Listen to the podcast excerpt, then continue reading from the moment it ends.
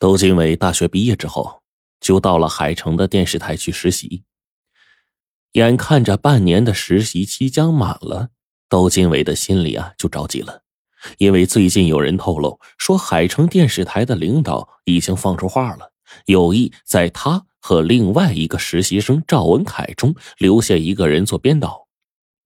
窦金伟知道，海城电视台可是许多年轻人削尖了脑袋都要进的单位呀。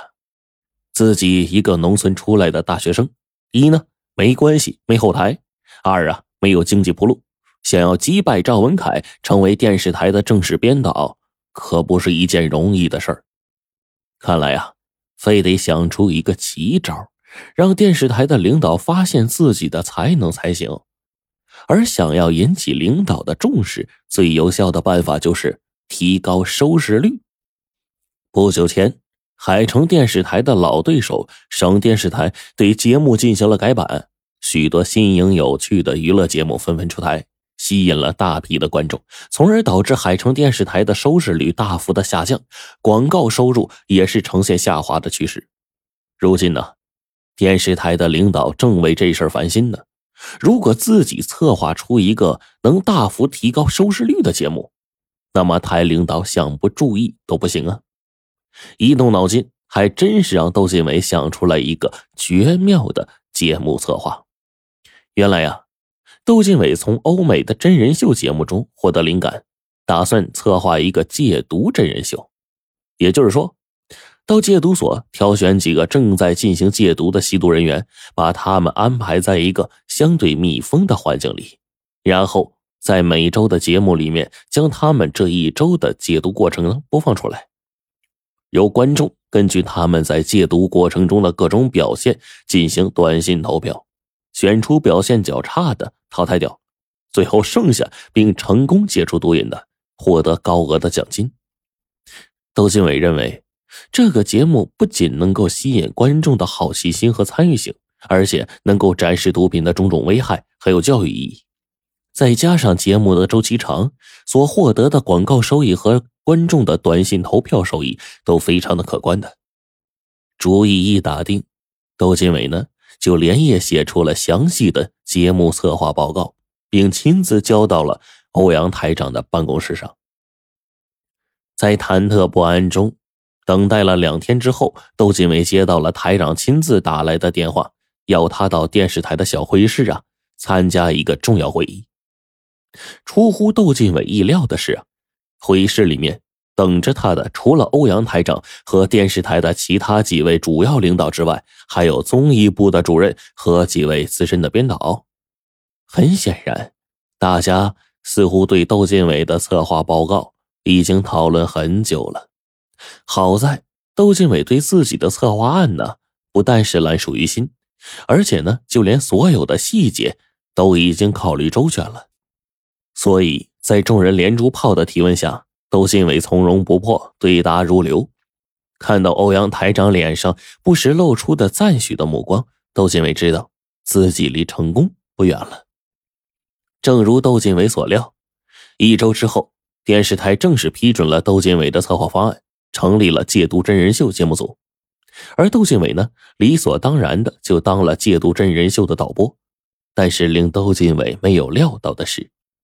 赵文凯，同时被选为窦靖伟的助理导播，这虽然有些意外，但是想想这次竞争中自己明显高了赵文凯一头，窦靖伟的心里呢也是有些暗自得意的。有了台领导的支持，这个真人秀的筹备工作有条不紊的进行着。电视台首先租下了市郊的一个小岛上的度假村，有工作人员将其改造为解毒真人秀的拍摄场所。接着呢，电视台出面，到市戒毒所招募了九个自愿参加到节目的戒毒人员。同时啊，窦新伟还得知，节目的策划方案在广告招商会上一宣布，果然就引起了广告商的极大兴趣，广告价格呢也是一路飙升。欧阳台长呢高兴的眉开眼笑的。经过了一个月的紧张的筹备，戒毒真人秀马上就要开播了。窦金伟带着十几个人的摄制组和七男两女共九个戒毒人员，住进了这个封闭的小岛。从这天开始，他们将在这个与世隔绝的地方进行为期两个月的设置工作。除了每周淘汰的那个选手可以离开外，所有的工作人员都只能在节目结束的那天离开。哎，当然，整个摄制组所需要的各种生活用品由电视台派小船送到岛上，而每周拍摄的节目则是通过卫星信号送回台里，经过中转后对外直播。虽然在筹备期间，窦金伟对所有可能发生的事情都做了详尽的准备，可是节目组正式开始运转时，窦金伟的心呢，难免有些紧张。